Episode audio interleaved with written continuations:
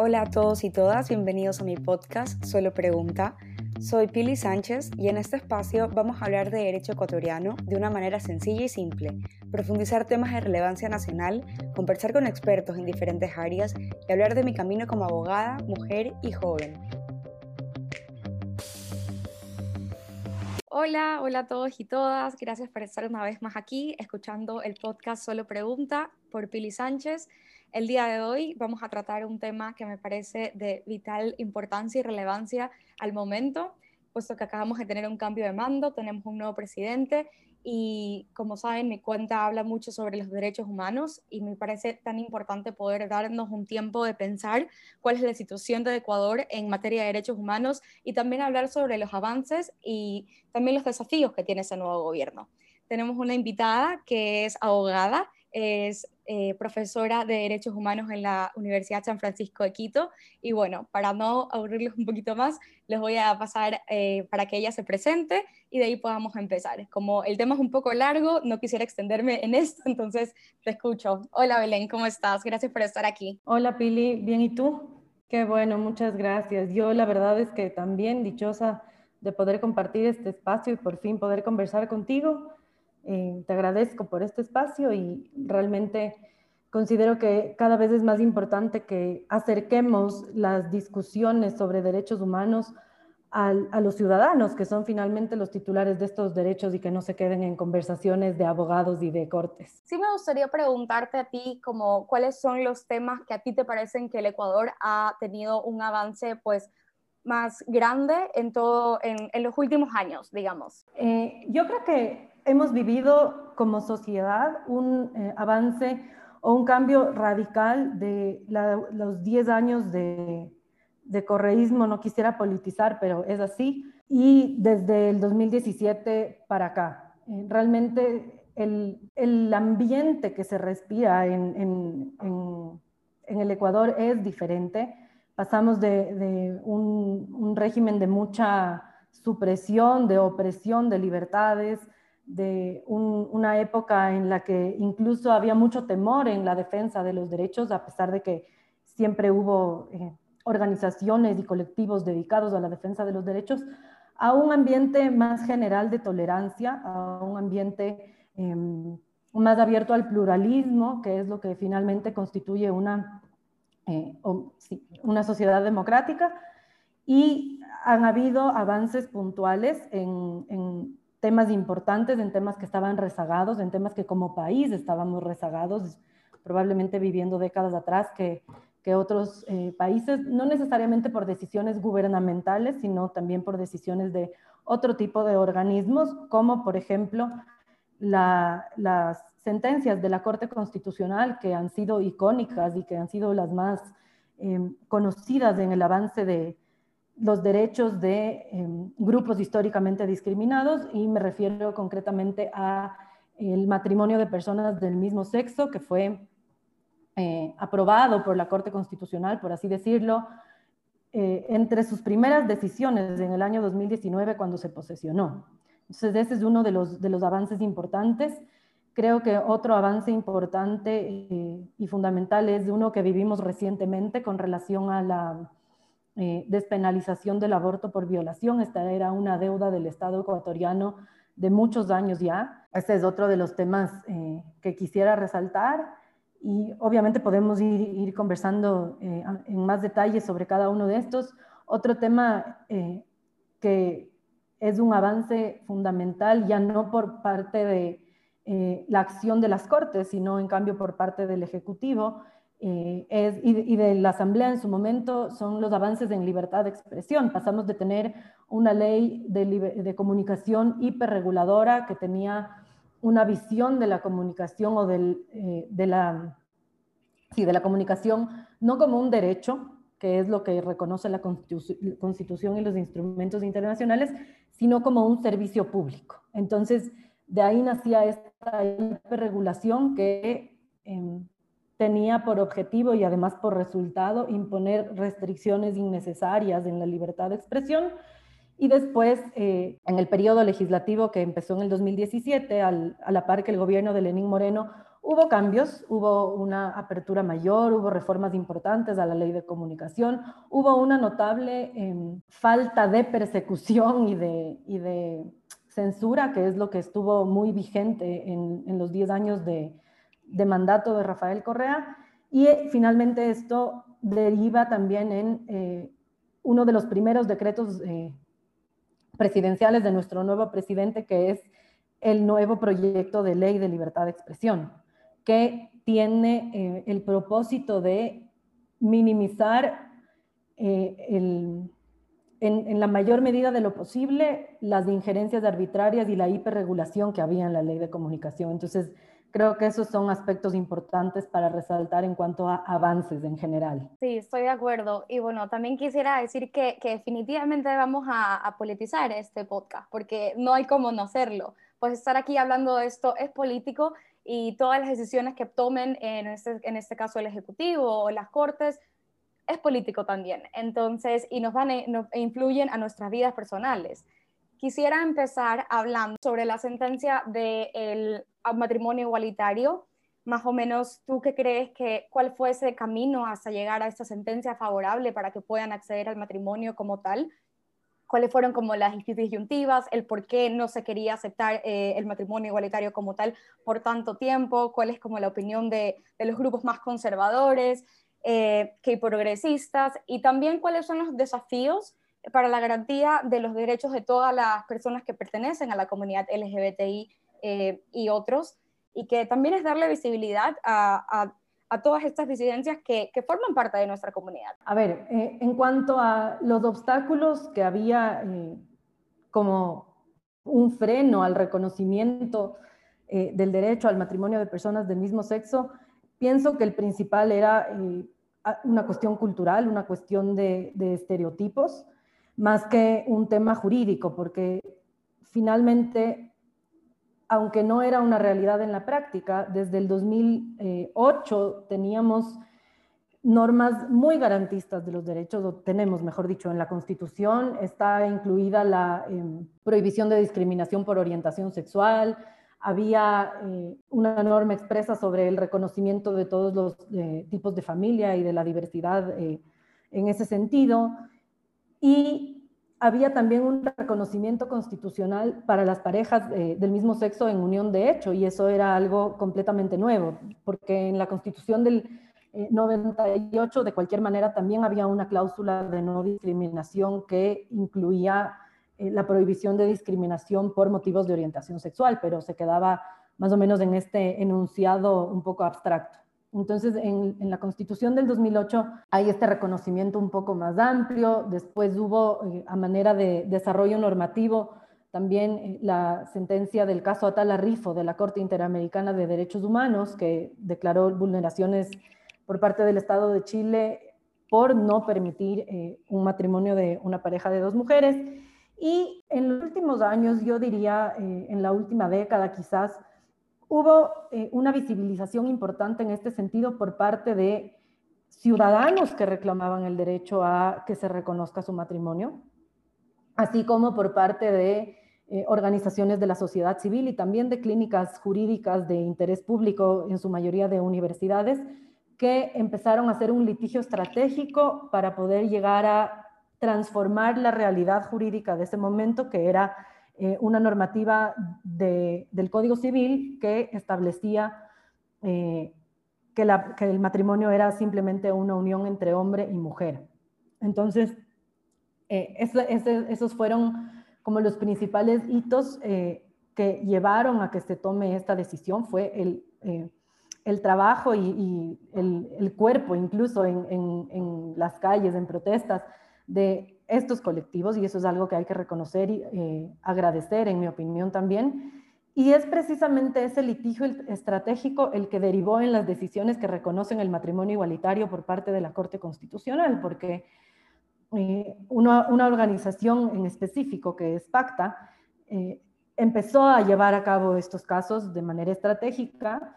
primero iban al registro civil con el fin de que se que se inscriba el matrimonio o que, o que se produzca, mejor dicho, que se celebre el matrimonio, les negaban y entonces iniciaban este camino judicial. hacían una acción de protección, en algunos casos se ganó la, acción en primera instancia y el registro civil apeló y en segunda instancia eh, los casos subieron en consulta de norma. Ese es el procedimiento específico. No quiero ser muy abogada en esto, pero básicamente la Corte Provincial, al tener una duda eh, sobre si es que esta norma del Código Civil que era restrictiva y decía que el matrimonio es solo entre hombre y mujer con el fin de procrear, eh, y otros fines que estaban eh, detallados en la norma. Esta duda, si es que esa disposición era compatible con nuestra constitución, que como te decía antes, es tan garantista. Entonces, es en virtud de esas consultas que los casos suben a la Corte Constitucional y ahí la Corte Constitucional analiza eh, esto no solo con relación a las normas de nuestra Constitución, sino además, bueno, también con relación a esta sentencia de la Corte Interamericana que mencioné hace un momento, pero también a raíz de una decisión eh, de la Corte Interamericana, ya no en el contexto de un caso concreto, sino en el contexto de una opinión consultiva.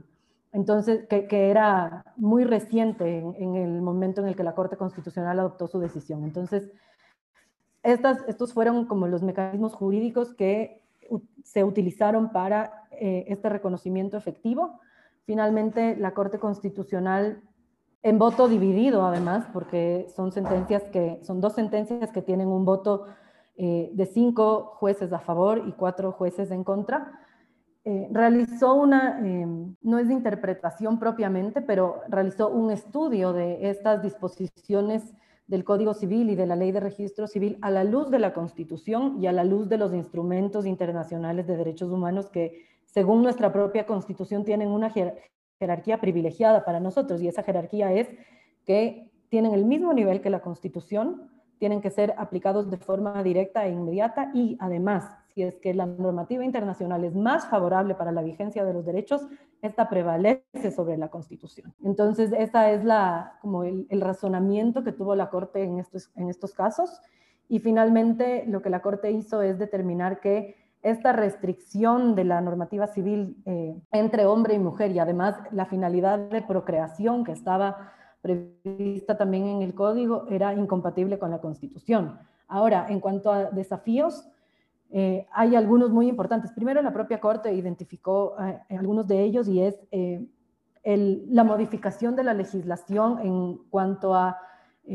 todos los derechos que se derivan del matrimonio, como por ejemplo los beneficios de seguridad social, como por ejemplo eh, cuestiones sucesorias. Entonces, estas modificaciones no las hizo la Corte, estas modificaciones la Corte dispuso que sean realizadas eh, por la vía que corresponde, porque la Corte no es la competente, sino por vía legislativa. Ese es uno de los principales desafíos, todavía no se ha cumplido.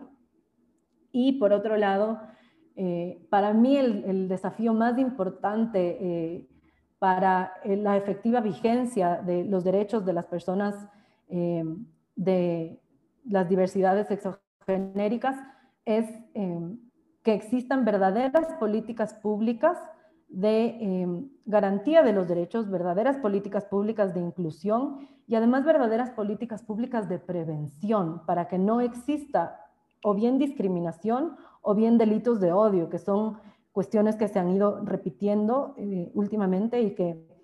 eh, lamentablemente en mi criterio por falta de eh, formación adecuada de operadores de justicia, concretamente de la Fiscalía, muchas veces se tratan como delitos comunes y no como delitos de odio. sí, definitivamente creo que hay muchísimo trabajo porque como tú dices, se puede alcanzar estos estos logros en, en, la vía legal, pero es tan importante que eso se vea reflejado también en la sociedad. Eh, para mí eso también va como que muy de la mano con la despenalización del aborto, porque claro, la Corte Constitucional puede despenalizar el delito de aborto, eh, la despenalización del aborto por violación, pero también yo creo que ahorita el trabajo por parte de todas las organizaciones civiles o de, de los activistas es realizar la despenalización del aborto en la sociedad. Entonces, sí, lo que realmente todo lo que dijiste me pareció muy importante. Pudiste hacer un resumen eh, bien concreto de todo el avance y también de los desafíos que tiene ese nuevo gobierno. Y realmente creo que vamos a tener que estar muy vigilantes porque para esta segunda vuelta, en mi opinión, el presidente fue bastante progre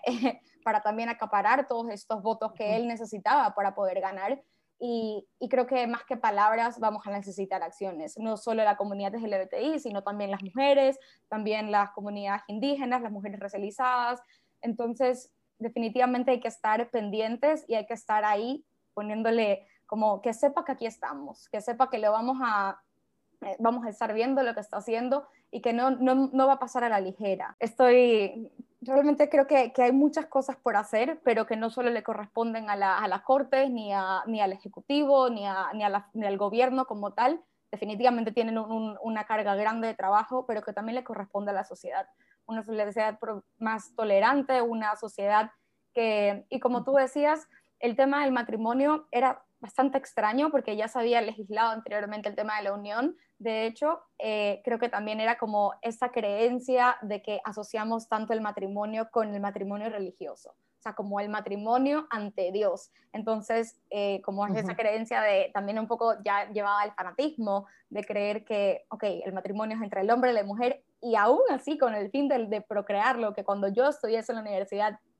yo no podía entender nada de lo que estaba leyendo, pero bueno, sí ha sido un avance bastante grande en, temas de derechos humanos y sí me gustaría también ahora hablar sobre la sentencia de aborto por violación, que es lo, más reciente que tenemos en materia de derechos humanos. No quisiera ahondar realmente en sobre lo que dice la sentencia porque las personas que me siguen ya deberían haber leído los múltiples posts que les he hecho al respecto, pero sí quisiera hablar sobre qué viene ahora, eh, cuál, es, que, cuál es el papel que va a tener el procurador, cuál a el papel que tiene eh, la, Asamblea Nacional y también el, todo el, rol que tiene la sociedad para esta despenalización del aborto como tal y qué tú esperas. ¿Será que en el futuro podamos tener un aborto, eh, un, aborto libre realmente y legal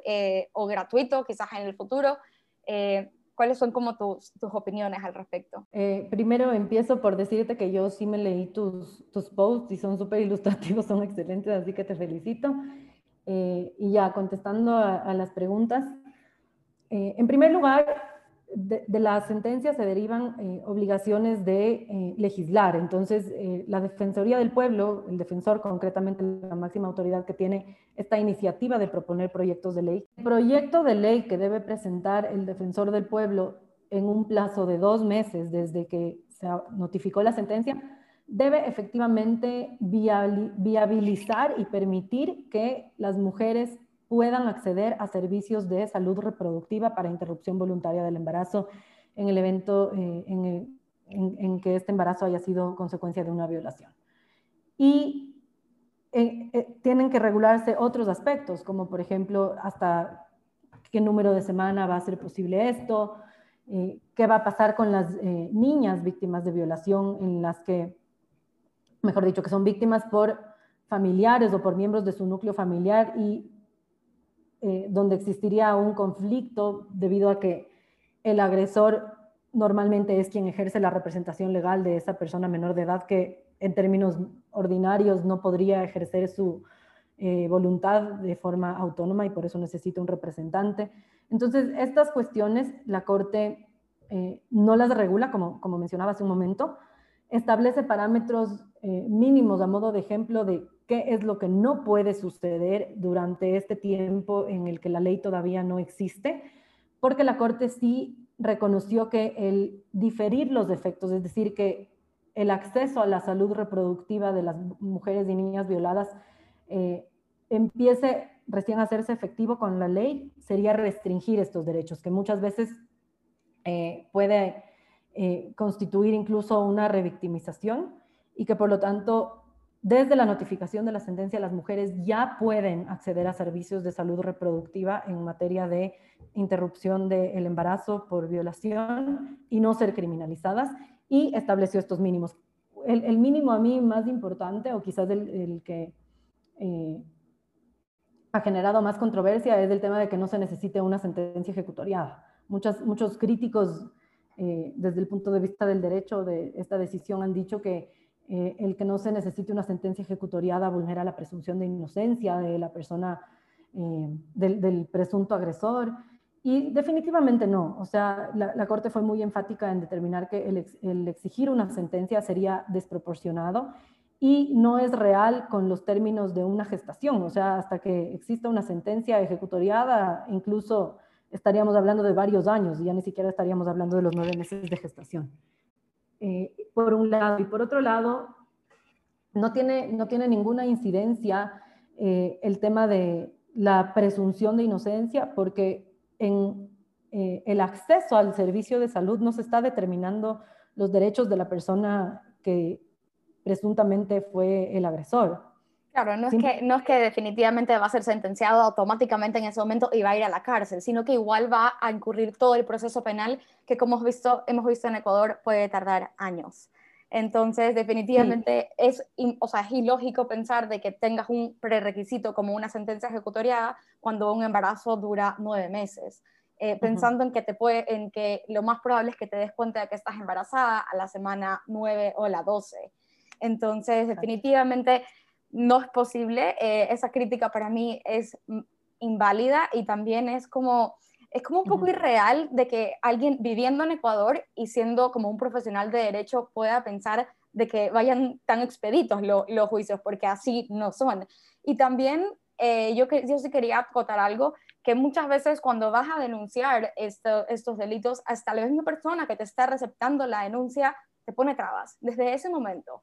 Eh, o te dice eso no es violación y simplemente no te la receptan. Entonces siento que, pensar de esa manera eh, o de que estás eh, atentando contra el la presunción de inocencia es desconocer cuál es nuestra realidad judicial en este país. No sé qué Exactamente. Y, yo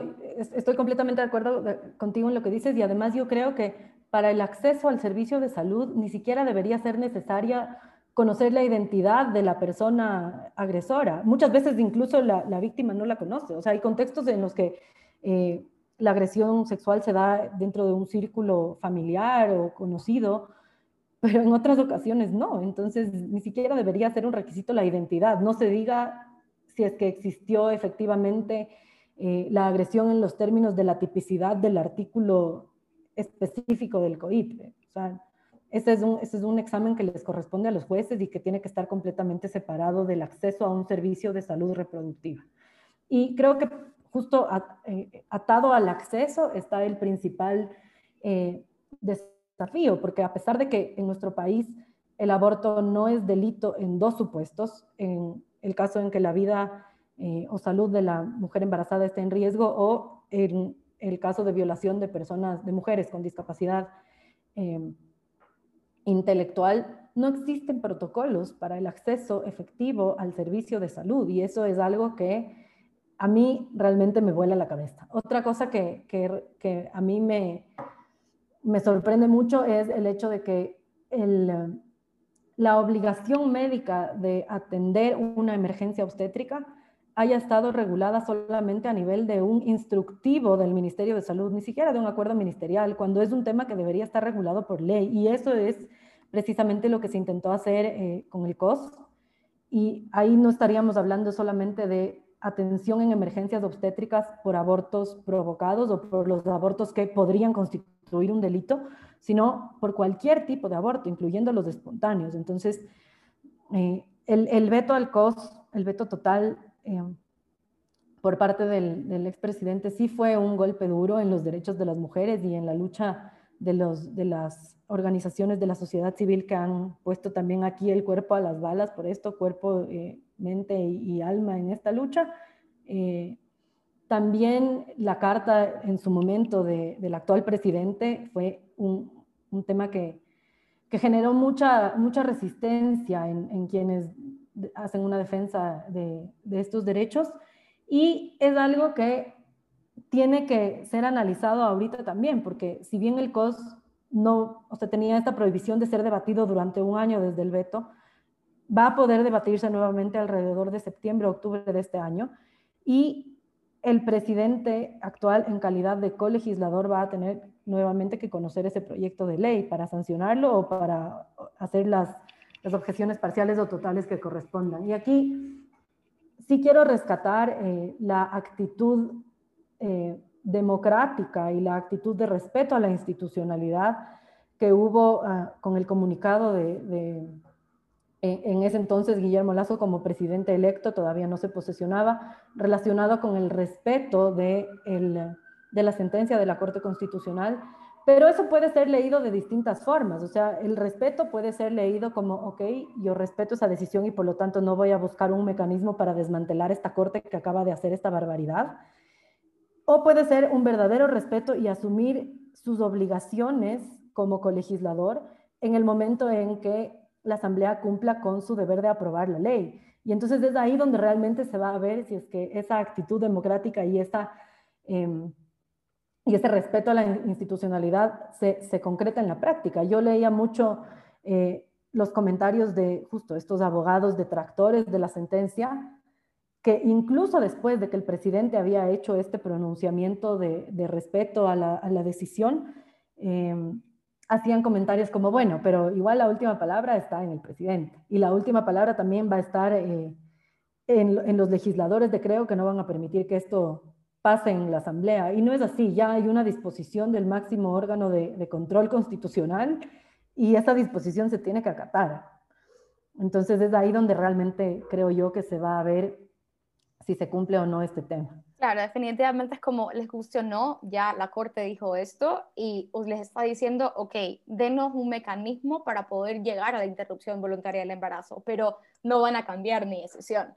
Entonces, eh, igual yo también creo que que a pesar de que esto ya está, digamos que despenalizado y que más o menos va a tomar entre ocho meses eh, llegar como a, tener ya las normas escritas y promulgadas, eh, creo que también hay un trabajo muy fuerte en el tema de despenalizar el aborto socialmente, en los médicos, hasta incluidos ellos, eh, porque imagínate que, que, llegas con una emergencia y que no te quieran atender y que no esté regulada la, todas esas emergencias ginecobstetras.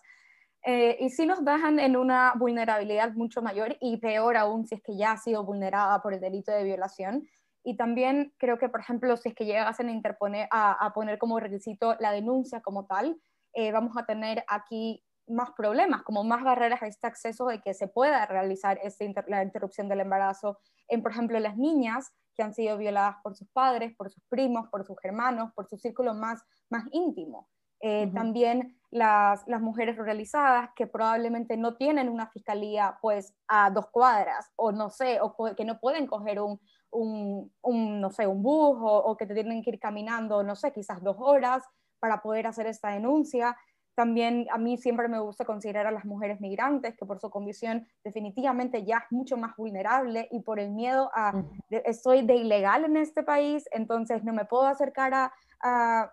a denunciar este delito y por ende no pudiera eh, y tuviera que cargar con este embarazo, forzoso. Entonces realmente eh, es importante saber que el logro de la, de que la sentencia como tal ha sido un logro, pero que los desafíos también son muy grandes por las barreras que pueden producirse eh, al no tener acceso a, a esa interrupción del embarazo. Completamente de acuerdo. Y además, pensando en esto que tú dices sobre la descriminalización social, es importante también conocer que no es solamente había una falta de atención médica en los servicios de salud, sino que incluso hubo muchos casos en los que los profesionales de la salud eran quienes denunciaban a las mujeres que llegaban con un aborto en curso, sin saber si es que era un aborto espontáneo o un aborto provocado, simplemente se asumía que era un delito, se denunciaba, muchas veces se negaba la atención médica, esto me parece a mí eh, de las cosas más graves, se negaba la atención médica de emergencia hasta que no llegue... Em, el, funcionario de la fiscalía para, para tomar una, una versión. Eh, muchas veces las mujeres eran obligadas a rendir, no, sé si eran o todavía son, realmente ahí estaría hablando desde la ignorancia, pero eh, en una investigación que publicó Fundación Desafío hace algunos años se daba cuenta de esto y por eso yo hablo de pasado, pero probablemente es, algo que siga ocurriendo. Se eh, obligaba a las mujeres a hacer declaraciones mientras todavía estaban sedadas o cuando todavía no habían sido atendidas y estaban en una situación de un dolor extremo. Y muchas veces además con un engaño, o sea,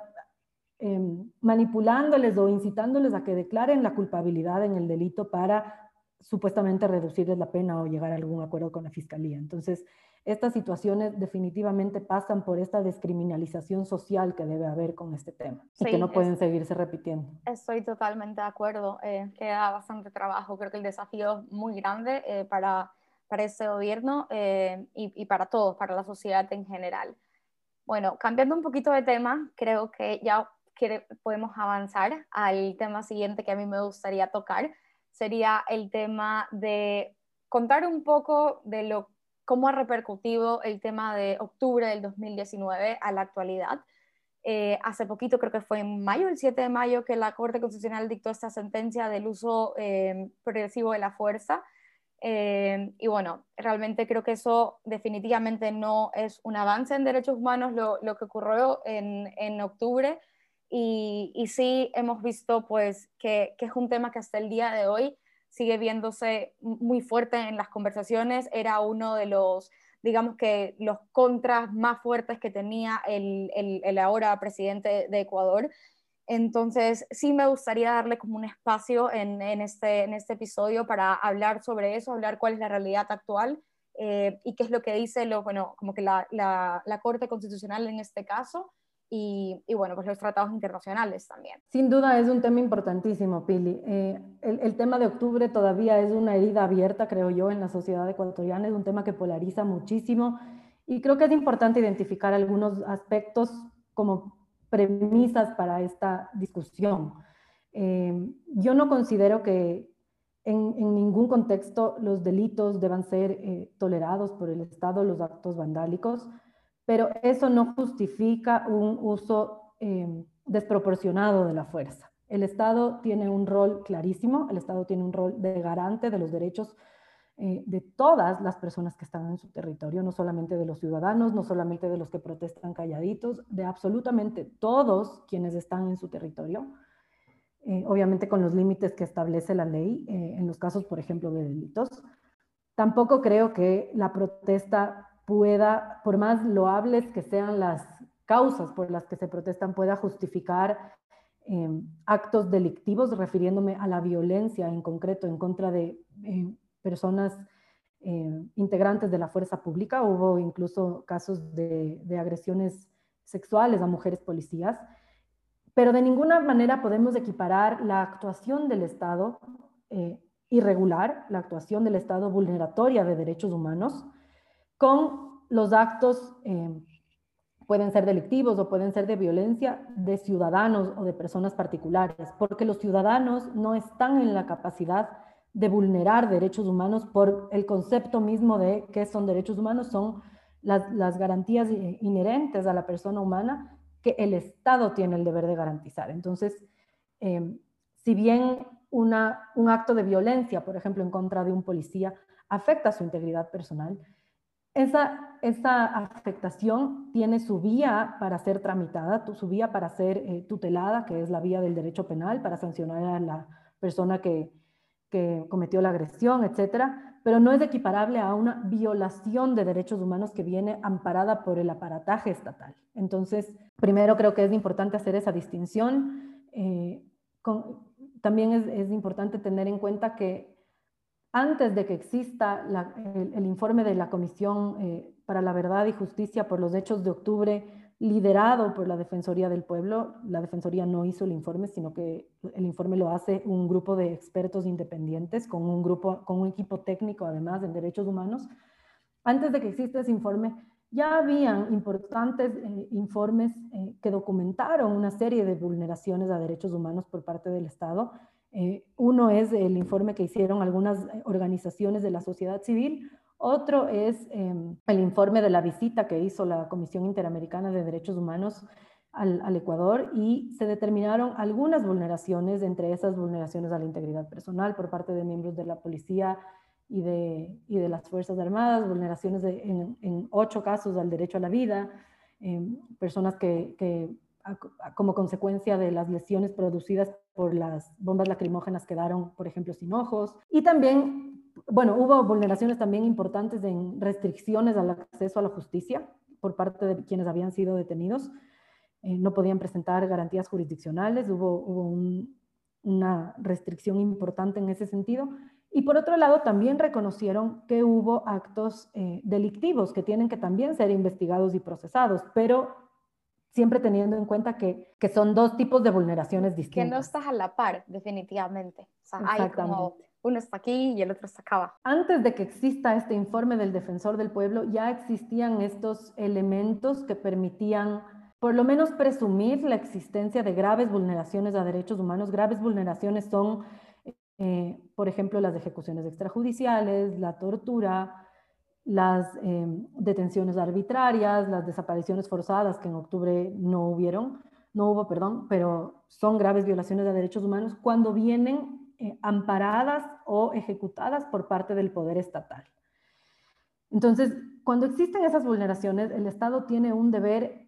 especial, un deber de, debida diligencia reforzada de iniciar de oficio esas investigaciones. Eso no ocurrió. La Fiscalía es quien debía hacerlo. De que estas investigaciones sean llevadas a cabo con la mayor celeridad, con apego a estándares eh, internacionales de derechos humanos, em, tomadas, tomadas como o asumidas como un deber propio del Estado y que no dependan del impulso de, las víctimas, por ejemplo. Y eso no ocurrió. Entonces, después, eh, en marzo de este año más o menos, sale el informe de la Comisión de la Verdad, eh, que mencioné hace un momento, y la Comisión de la Verdad concluye que existió, existieron delitos de lesa humanidad. Entonces, esto es algo que, hizo mucho ruido aquí. Y para, comprender un poquito este informe, creo que es indispensable tener en cuenta que los delitos de lesa humanidad son una categoría jurídica eh, perdón, no son una categoría jurídica amplia, ni son eh, un término que se utiliza para hablar de, las, de lo que nos parece lo más injusto, lo más deleznable, lo más violatorio, sino que es un tipo penal específico y como tal tiene elementos específicos que se deben cumplir. Entonces, más allá de si es que estos elementos se cumplen o no, porque eso es algo que le corresponderá determinar a la, Fiscalía, eh, es importante tener presente eso y que de, de, de esa categoría o de esa caracterización se desprenden consecuencias particulares en la investigación y estas consecuencias en realidad son consecuencias similares a las que acabo de mencionar para las graves violaciones, de investigación oficiosa, debida diligencia reforzada, em, imprescriptibilidad. estos hechos no, no tienen una fecha límite, digamos, para ser investigados, sino que eh, existe una obligación del Estado de determinar la verdad de los hechos y de reparar a las víctimas independientemente del tiempo que pase. Y después está la denuncia del defensor del pueblo con base en el informe que em, fue presentada casi a la par, donde las personas denunciadas son eh, el presidente, la ex ministra María Paula Romo, el comandante general de la policía, el ministro de defensa, son las cabezas, digamos que también ha generado mucha controversia. Hay que ver cómo avanzan esas investigaciones. Y por otro lado, eh, está, bueno, con, relación a esta conclusión de que existió un delito de lesa humanidad, yo sí tengo mi crítica personal. Los delitos de lesa humanidad son aquellos que, en términos generales, se realizan o bien en un contexto de sistematicidad, que implica Em, una distribución de tareas, una inversión de recursos, una organización y una planificación detrás, o bien eh, implican una generalidad, es decir, que exista un número elevado de víctimas. No existe en la doctrina ni en la jurisprudencia internacional eh, un número para saber cuánto es elevado o no, un parámetro, digamos, para poder determinar esto. Pero yo sí tengo mis serias dudas de que las conclusiones del informe respecto a centenares de víctimas que, no superan las, las 300 víctimas en este momento, no me acuerdo el número exacto, acredite realmente una generalidad. También el informe hablaba de afectaciones en todas las provincias o personas pertenecientes a distintas provincias que fueron afectadas, personas pertenecientes a distintos grupos que fueron afectados. Y para mí eso no necesariamente denota generalidad. Quizás lo que sí denota es eh, la pluralidad o la diversidad de eh, quienes estaban siendo afectados por las medidas que tomó el gobierno y, quienes protestaban ante esas medidas, pero no necesariamente una generalidad para hablar de un número masivo de víctimas afectados. Y de ahí eh, también es importante resaltar que en octubre hubo un estado de excepción. Entonces, en virtud de este estado de excepción, es que estaban movilizadas la, policía y las Fuerzas Armadas. las Fuerzas Armadas actuaban de forma complementaria, como un apoyo a la policía en la seguridad interna. Y aquí entra eh, el, tema de la, el tema de la Corte Constitucional que acabas de mencionar. las Fuerzas Armadas, por mandato constitucional y además en virtud de em, distintas, distintos estándares internacionales en materia de derechos humanos, incluyendo una sentencia de la Corte Interamericana en contra del Ecuador, en el caso Zambrano Vélez, establecen que las Fuerzas Armadas no pueden tener como fin eh, principal eh, ni, ni, como, ni como finalidad la intervención en cuestiones de seguridad pública. Eso es algo que le corresponde a la policía. Y el motivo por el que no pueden es porque reciben un entrenamiento y además cuentan con, un, em, con recursos, con armamento de una naturaleza completamente distinta. Están entrenados para proteger la soberanía del Estado frente al enemigo, en otras palabras, para la guerra. Mientras que la policía y la seguridad interna lo que busca es la protección de los ciudadanos. Entonces, no, no se puede... Em, usar esos recursos para repeler o, contrarrestar o controlar, eh, por ejemplo, protestas, porque este entrenamiento eh, y este equipo distinto necesariamente va a derivar en que hayan afectaciones desproporcionadas a los derechos de los ciudadanos. Entonces, ¿qué pasaba en Ecuador? Eh, primero, pasa que el uso de la fuerza está todavía regulado por un acuerdo ministerial del entonces Ministerio del Interior, y el uso de la fuerza por parte de personal de Fuerzas Armadas empezó a estar, digamos, regulado por un acuerdo ministerial. Este acuerdo ministerial en realidad se dictó después de las protestas de octubre. Cuando fue, cuando fue lo de octubre solo actuó con base en, el CODESCOP, en el Código de eh, Seguridad eh, de la Fuerza Pública. Entonces, la Corte Constitucional lo que analizó en esta sentencia que tú mencionas es si es que este acuerdo ministerial que les daba la potestad a las Fuerzas Armadas del el uso progresivo de la fuerza en contextos de seguridad interna era constitucional o no. También analiza eh, que nuestra constitución establece que estos temas deben estar regulados por ley orgánica, no por un acuerdo ministerial. Entonces concluye que es contrario a estos estándares que te acabo de mencionar y que además eh, por la forma no debe estar regulado a través del acuerdo, sino a través de una ley orgánica que por lo tanto es inconstitucional. Y esto tiene también mucha relación con los proyectos de ley que están ahorita en, conocimiento de la Asamblea, porque hay proyectos de ley sobre eh, la regulación del uso progresivo de la fuerza por parte de miembros de la policía. Y ese es un tema que sí era una deuda, como te dije hace un momento, estaba regulado en acuerdo ministerial, Muchos podrán pensar que no es, una, eh, que no es un avance en derechos humanos porque lo, lo, pueden leer como una ley está permitiendo que la policía agreda, una ley está permitiendo que la policía ejerza la fuerza en contra de los ciudadanos, pero yo no, yo no he estudiado a profundidad el proyecto de ley, pero yo quisiera pensar que está diseñado o que por lo menos va a encaminarse en ese sentido, o así es como debería ser,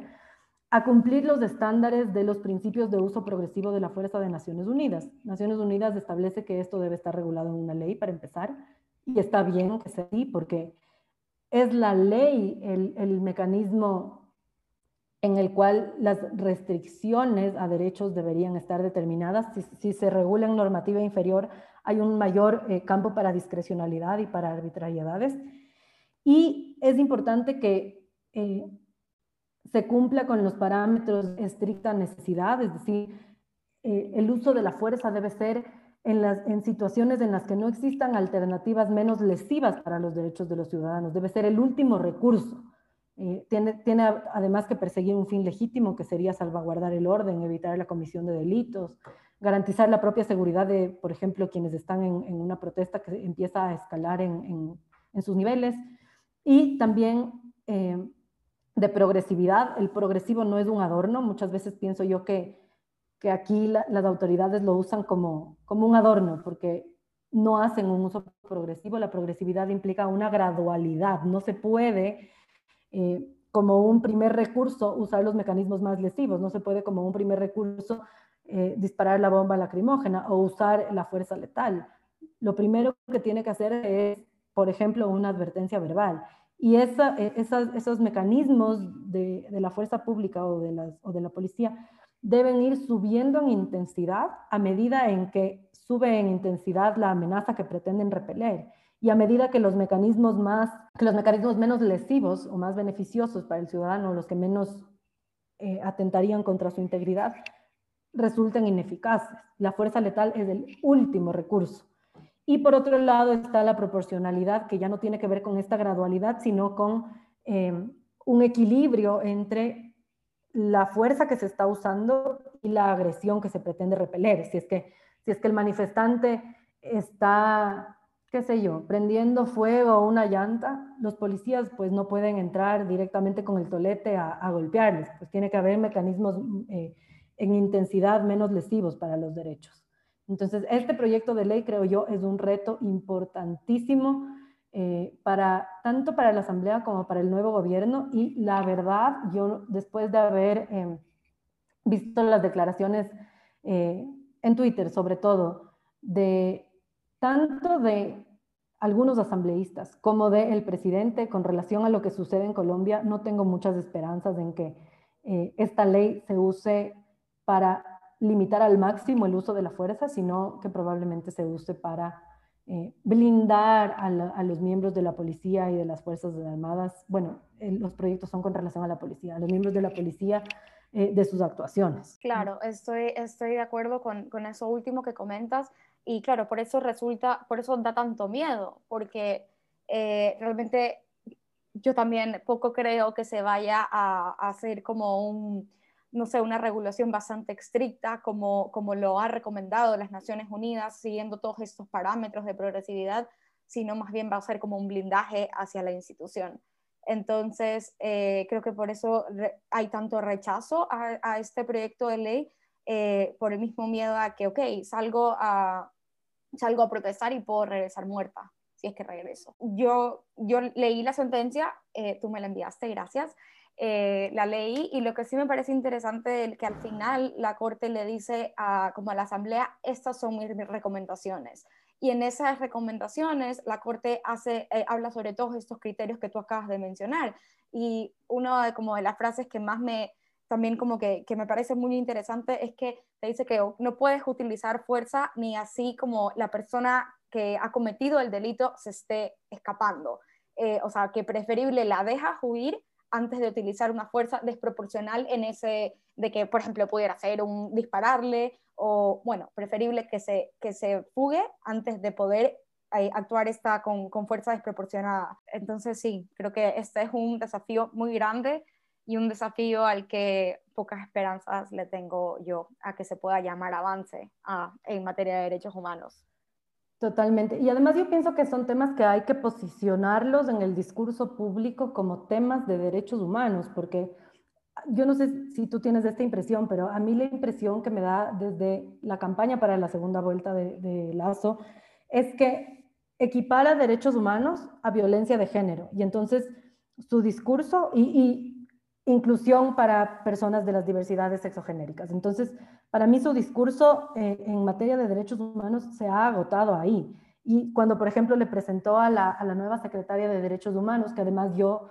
considero que un verdadero compromiso hubiera sido lo que se pretende hacer con la Secretaría del Deporte, volverla a elevar a rango de ministerio. Y en Derechos Humanos eso no sucedió. Totalmente de acuerdo con eso. Yo me quedé... Sí, o sea, me parece que es indispensable con un real compromiso. Eh, pero sí, eh, cuando, cuando hubo estas el, el anuncio de quienes iban a ser ministros, el presidente hablaba de dos o tres puntos estratégicos en los cuales cada, cada una de estas nuevas autoridades se iba a enfocar. Y en realidad pienso que reduce los temas de derechos humanos a violencia de género, inclusión de personas de las diversidades sexogenéricas, cuando estos otros temas también son temas de derechos humanos, también son temas que deben ser eh, por un lado, conocidos por el presidente en su facultad de colegislador y por otro lado, asumidos por las distintas instituciones del Ejecutivo a través de la política pública. Y entonces, para mí, la secretaria de Derechos Humanos tiene que tener ahí un rol fundamental en ser una asesora transversal a todos los ministerios y a todos los entes encargados de eh, los, los distintos ramos para que su política pública además cumpla con estos estándares y que no se limite a temas de violencia de género, que sin duda son indispensables, son importantísimos, pero no son los únicos. Sí, sí, eh, en eso sí estoy completamente de acuerdo contigo. Bueno, quisiera ya terminar con el último tema porque no creo que el podcast dure dos horas. Esto está interesantísimo y por lo menos a las personas que, que nos gustan estos temas, creo que les va a gustar mucho este, este podcast. Quisiera terminar también con, con, con, otro tema de derechos humanos que me parece muy importante tener en cuenta, es todo el tema de la migración y la protección que se le da a nuestros migrantes, en especialmente eh, por el tema de la pandemia que estamos, que estamos viviendo y que hemos visto que muchos mandatarios han hecho comentarios muy xenofóbicos al decir, pues regresense, o, o al no darles acceso a la salud, o simplemente a no hacerlos parte de su sí, de, de, protección en, en, diferentes temas, pues no, no solo a salud. Entonces sí quisiera que ese sea el, tema con el que terminemos. Sí, eh, sin duda es un tema fundamental. Yo creo que no solamente pasa por las estigmatizaciones por parte de eh, gobernantes y por parte de autoridades, sino por parte de la propia sociedad. Hay esta falsa concepción de que los recursos del Estado tienen que estar destinados a los ciudadanos primordialmente y después veremos si es que al resto. Y y se trata a las personas en situación de movilidad humana eh, como, como personas de segunda categoría, casi, casi, o incluso menos. Eh, y no es así, o sea, primero creo que es importantísimo partir de la idea de, eh, que ya lo dije hace un momento, el Estado está en obligación de garantizar derechos de todas las personas que se encuentren en su territorio, independientemente de la nacionalidad, independientemente de la condición migratoria, y esas son, son eh, categorías prohibidas de discriminación, así como la orientación sexual y la identidad de género, expresamente por nuestra Constitución. Nuestra Constitución realmente es más bien garantista y protectora de los derechos de las personas en situación de movilidad, contiene disposiciones relacionadas con la ciudadanía universal. Eh, e incluso eh, las personas que están en situación de movilidad humana, primero que en el caso de Venezuela, muchas son sujetos de protección a la luz del derecho internacional, eh, de refugiados concretamente, y por otro lado, son personas que están en una situación de vulnerabilidad exacerbada. Tú, cuando hablábamos de eh, acceso a servicios de salud reproductiva, destacaste aspectos que me parecen fundamentales sobre cómo las personas en situación de movilidad atraviesan vulnerabilidades y condiciones distintas a las, que las, a las personas que no estamos en, en una situación equiparable. Entonces, es indispensable que cambiemos el chip como ciudadanos yo, yo siempre hago esta, además, analogía. Acuérdense cómo le tratan al ecuatoriano en el exterior. Le tratan así como nosotros tratamos aquí al, al migrante y eso, eh, desde el punto de vista humano, ni siquiera desde el punto de vista jurídico, es completamente reprochable. Y obviamente, antes de la pandemia ya existía, por el, por el flujo, por el, el, el número de, de, de personas en situación de movilidad que vienen de Venezuela, ya había una situación crítica, no solamente en Ecuador, sino en todos los países de Latinoamérica. Veíamos eh, muchas personas en situación de calle que no tenían acceso a salud, no tenían acceso a educación, a vivienda, a condiciones mínimas de vida digna, y la pandemia lo exacerbó. O sea, la pandemia realmente llegó a colapsar esta situación. En, como, como tú bien mencionas, hubo muchos, muchos discursos estigmatizantes y además eh, incentivando a que, a que las personas en situación de movilidad regresen a su país. En otros casos, la propia situación económica tan crítica obligó a que las personas que buscaron un porvenir eh, fuera de Venezuela tengan que regresar a pesar de todos los, de todos los eh, obstáculos que tenían ahí para obtener una vida, para mantener una vida digna. Y hay que tener presente que e, estas eh, acciones, como por ejemplo el, obligar al, retorno o el poner barreras irrazonables al acceso, tanto para la salida del país como para el ingreso, son em, restricciones al derecho a la movilidad, son cuestiones que eventualmente le van a generar una responsabilidad al Estado. Y eh, colocan a estas personas en una vulnerabilidad aún mayor, porque muchas veces, sobre todo en la época en la que cerraron fronteras, se veían obligados a, hacer pasos por trochas o, por pasos irregulares o incluso a ser víctimas de trata de personas. Y eso en cuanto a la movilidad y en cuanto a el acceso a servicios de salud, por ejemplo, yo considero que es fundamental que las personas en movilidad humana, independientemente de su condición migratoria, sean, por ejemplo, consideradas dentro de los planes de vacunación. No sé si es que esto ya está siendo considerado. pero es una cuestión fundamental y sobre todo si es que, son, eh, si es que estamos hablando de población eh, con condiciones múltiples de vulnerabilidad, como por ejemplo quienes le dan prioridad siendo ecuatorianos para la vacunación, personas de la tercera edad, personas con enfermedades catastróficas, personas con discapacidades, tienen que ser también considerados de manera prioritaria para tener acceso a vacunas y para tener acceso a atención médica también. El Estado debe eh,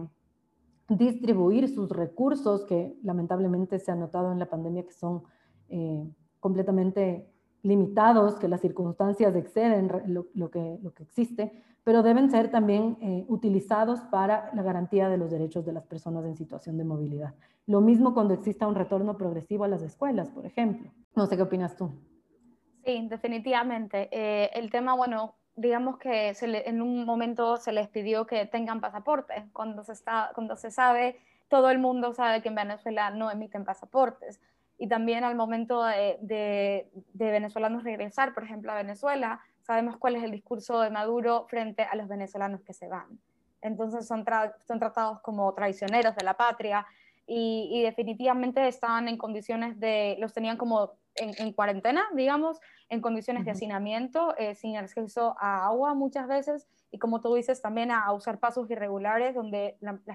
donde la vulnerabilidad se vuelve mucho mayor para mujeres y niños, eh, en casos de violaciones, eh, para las mujeres, y, y, sí, yo creo que, que, no podemos seguir como pensando que, que no tienen que estar aquí, sino simplemente pensar en que están aquí y tenemos que acogerlos así como nos han acogido a nosotros alrededor del mundo, eh, en, las, migraciones más fuertes que ha tenido Ecuador. Y yo realmente, a mí sí me, me, choca muchísimo el tema de, la xenofobia, porque creo que sí nos indignamos, eh, todos los ecuatorianos, todos y todas nos indignamos cuando vemos estos ataques, no sé, en España o en Estados Unidos o en Italia a nuestros migrantes, pero cuando lo hacemos acá es como no nos damos cuenta no nos damos cuenta que estamos haciendo exactamente lo mismo y repitiendo patrones exactamente iguales. Eh, entonces, realmente sí, hay, hay mucho trabajo. Nos hemos dado cuenta en una hora casi de que este nuevo gobierno tiene mucho trabajo y que el trabajo tampoco va a depender únicamente de ellos, sino que también va a depender de cómo la sociedad responda. Yo soy de la idea de que por muy presidente que tengamos, pues si nosotros no hacemos un mejor lugar donde estamos viviendo, de nada sirve que venga, no, ni siquiera se me pone un ejemplo, que venga quien sea eh, acá a gobernarnos y nosotros no estamos dispuestos a, hacer esto, más tolerantes, a estar dispuestos a, aceptar a, a, todas las diversidades que hay en, la sociedad. Y, y, bueno, agradecerte, Belén, por venir hoy. Eh, estoy realmente, estoy, estoy muy feliz eh, de, de, esta conversación creo que es como encapsular temas que son muy importantes, eh, temas que quizás muchas veces no se hablan o que no se, no se, no se ven como englobados en temas de derechos humanos. Nos hemos dado, nos hemos dado cuenta que, que, que, los desafíos son muy grandes y que definitivamente ha habido avances, pero que nos queda mucho por recorrer. Agradecerte nuevamente y agradecerle a todos los que nos están escuchando. Gracias por estar aquí y nos vemos en el siguiente capítulo. Gracias a ti, Pili. Realmente para mí ha sido eh, súper enriquecedor poder compartir contigo y con quienes nos escuchen estas ideas y siempre estar dispuestos a seguir debatiendo. Yo solamente quiero cerrar con, una idea relacionada con esto último que mencionaste y es eh, que los ciudadanos o nosotros como individuos tenemos que interiorizar que todos tenemos el derecho a tener derechos, no solamente el que se parece a nosotros, no solamente el que piensa igual a nosotros, no solamente el que viene del mismo sitio que nosotros venimos. Todos tenemos el derecho a tener derechos y esta es la principal idea que, es del eje transversal de todo esto. Ay, ojalá que todos escuchen hasta este momento. Gracias por ser parte de este podcast. Si te gustó este capítulo, compártelo puede que a alguien más le interese. Y si no te quieres perder el siguiente, sígueme en Instagram como arroba Pili Sánchez U y suscríbete. Y recuerda, el derecho ecuatoriano no es complicado, yo te enseño, solo pregunta.